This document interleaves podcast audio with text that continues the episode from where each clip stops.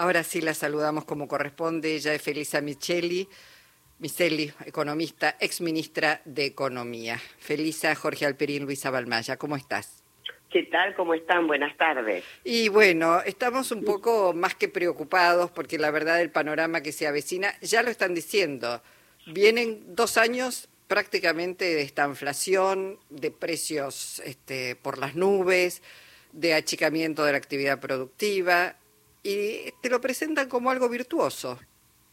Eso es lo peor, ¿no? Este, de todas maneras, es cierto, eh, una parte de lo que dice Ratazzi, que esta vez, o lo dijo Franco, no sé cuál de los dos, que esta vez nadie votó engañado. Claro, sí, Franco.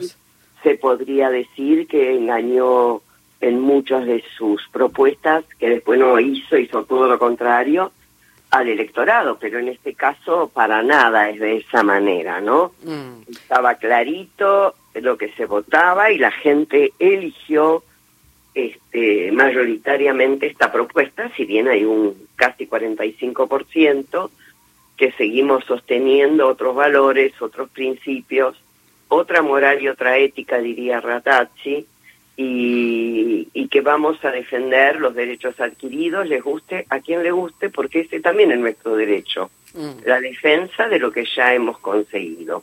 Felisa, perdón. Eh, me parece que se vienen tiempos muy, muy duros. ¿Vos crees que el que no votaran engañados significa que eh, son conscientes de lo que va a hacer mi ley? La verdad, Jorge, que no lo sé, no me quiero meter en la psicología de cada uno de los votantes, pero sí sé que desde el lado de mm, la campaña de Unión por la Patria, en reiteradas ocasiones, todos los que hablaron, desde el candidato hasta todos los demás, expusimos con mucha claridad las consecuencias que tenía cada una de las medidas que ahora se están por adoptar. Se clarificó bastante la, la cuestión de las dos visiones que había para llevar adelante en la Argentina y eh, no creo que haya sido ni un voto ingenuo, ni un voto, este, a ver, bronca solamente. Hay una elección de determinadas políticas. Es más, uno sabe que hay gente de los movimientos sociales, de los medios públicos, del sector público, muchos de la construcción, que han votado por este proyecto, cuando en realidad eh, mi ley con toda claridad había dicho que iba a cerrar los medios públicos, que iba a bajar los salarios del Estado, no iba a haber más nombramientos, iba a, suprimir áreas, eh, como ya lo está haciendo, eh, iba a parar la obra pública, o sea que me parece que hay un había un repertorio de medidas muy explícitas y creo que aún así se votó por eso. Eh, supongo que por el hartazgo, la decepción con este gobierno, pero las causas pueden ser múltiples, pero el resultado es que hoy estamos este, en esta en esta situación, ¿no? Mm. Eh, cuando el gobierno que va a asumir habla de esta inflación y ya vemos eh, que están llegando telegramas de retiros voluntarios en distintas automotrices, cuando vemos que en, los eh, trabajadores de, de, la construcción también han llegado telegramas de suspensión y, y de despido. Eh, digo, ¿qué es esta inflación? ¿Qué es, ¿Qué es, lo que viene por delante? Precios, porque hoy además, bueno, no solamente sacar la Secretaría de, eliminar la Secretaría de Comercio Interior, sino, hoy lo decía con mucha claridad Mondino, ¿no? Sobre precios cuidados y, y sobre precios máximos, precios justos, tienen que desaparecer. Este, tiene que aumentar todo hasta donde aumente. ¿Qué es lo que viene? Una inflación galopante y eh, disminución de la actividad eh, este, productiva. Esto es la estanflación, justamente. Eh, yo creo que hemos visto índices muy altos de inflación en este tiempo pasado, pero nunca se llegó a la hiperinflación. Me da la sensación que vamos a estar más cerca de ese horizonte y que vamos a tener índices mensuales del 18 al 20%, sobre todo en el verano. Eh, con una necesidad de financiamiento muy importante para la deuda que hay que pagar, con un acuerdo con el fondo caído que van a tener que renegociar. No creo que tengan problemas porque ya también lo dijo mi ley. Yo con el fondo no voy a tener problemas porque voy a hacer un ajuste más grande del que el fondo está pidiendo. Entonces, este, las consecuencias de eso van a ser más inflación y una caída importante del nivel de actividad. Mm. Eh, probablemente también este, haya otras buenas noticias de la economía, como que este año no hay sequía, por ejemplo, con este año próximo, ¿no? Con lo cual la liquidación de divisas va a ser más afín a lo que fue históricamente en la Argentina, ¿no? Bueno, pero también Mondino dice, por ejemplo, los dólares son de los exportadores, no del Banco Central. Digo, es, es muy... es este muy probable que vuelvan a eliminar la obligatoriedad de liquidar divisas en la Plaza Buenos Aires, como rigió durante el gobierno de Macri, donde durante los 90 cada eh, vendedor externo, cada exportador podía cobrar sus exportaciones y guardarla en la cuenta en la que quisieran, en cualquier lugar del mundo. Y los importadores se hacían de los dólares en el mercado privado, eh, o poniéndolos de su bolsillo o de los que tienen ahorrados o eh, este, cuando se, se, necesitaba yendo al mercado y adquiriéndolos en forma totalmente libre. Esto ya lo vivimos en la Argentina. Yo creo que podemos ir a un esquema de esa naturaleza.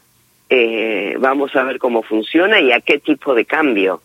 Porque cuando el mercado vea que este, los dólares se quedan afuera, que no hay con qué aprovisionarse, bueno, hay que ver a qué nivel el tipo de cambio se, se consolida, ¿no? Ahora, Felisa, si se, eh, si se derrumba la actividad económica, el gobierno mismo va a tener problemas para funcionar, digo, porque la recaudación va a caer de manera estrepitosa, es decir, que no va a estar a salvo la gestión de mi ley este, al frente del Estado de, un, de, de, de lo que él mismo estará provocando, ¿no?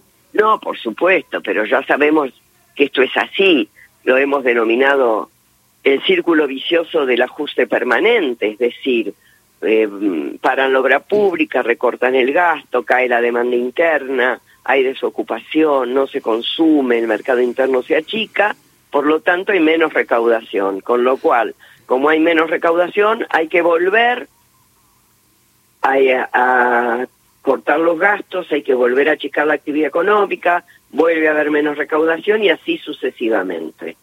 Esto lo hemos visto bastante en la Argentina, especialmente en el periodo de los 90, y la verdad que fue eh, lamentable, porque además al haber un Estado que no recauda, no se puede tener bien eh, satisfechos aquellos que quedan excluidos o afuera del sistema, como pueden ser quienes hoy tienen planes sociales, quienes hoy están en la marginalidad laboral, que de alguna manera este gobierno siempre tuvo alguna este o bonos o alguna recomposición de algún tipo, una recomposición salarial que siempre tiró para arriba también los este los salarios de los trabajos informales o los ingresos de los trabajos informales. Eso yo creo que no va a estar y bueno, volverá a haber una mayor exclusión social en la Argentina porque es cierto que ha aumentado la pobreza, pero como no hago la desocupación eh, fue cayendo, aumentó el empleo y la actividad económica estuvo bien durante este gobierno, creo que es lo que hay que rescatarle de todas las cosas que hizo mal, al menos cuidó la producción y el trabajo, y eso significa que eh, cuando no se puede hacer, las consecuencias de las políticas de mi ley van a hacer que esa gente quedará sin trabajo, engrosará las filas de, de los informales, porque yo no creo que haya una avalancha de inversión productiva, que ojalá la hubiera. Que sería con un mercado achicado no, no va a ocurrir. Con un mercado achicado, eh, con, bueno, quizá en, en actividades extractivas, pero no de ninguna manera en actividades que generen demanda de mano de obra, ¿no? Claro. Bueno, un panorama realmente más que preocupante. Eh, el, gobierno que va a asumir habla de dos años para eh, salir a flote. Eh, yo creo que en dos años vamos a estar en, niveles de hundimiento tremendos, ¿no? Que van a ser muy, muy difíciles de remontar, Felisa. y hay que ver, este, bueno, si existen resistencias, si existen posibilidades de negociar otras este otras acciones, otras políticas para que la gente mayoritariamente sufra menos, los jubilados, los más vulnerables, que son los que peor lo han pasado y que seguramente van a van a este van a seguir pasándolo mm. ya no mal sino peor de lo que estaban no bueno te mandamos un abrazo. Muchísimas gracias como siempre por la posibilidad de escucharte. Un gusto. Buenas tardes. Hasta pronto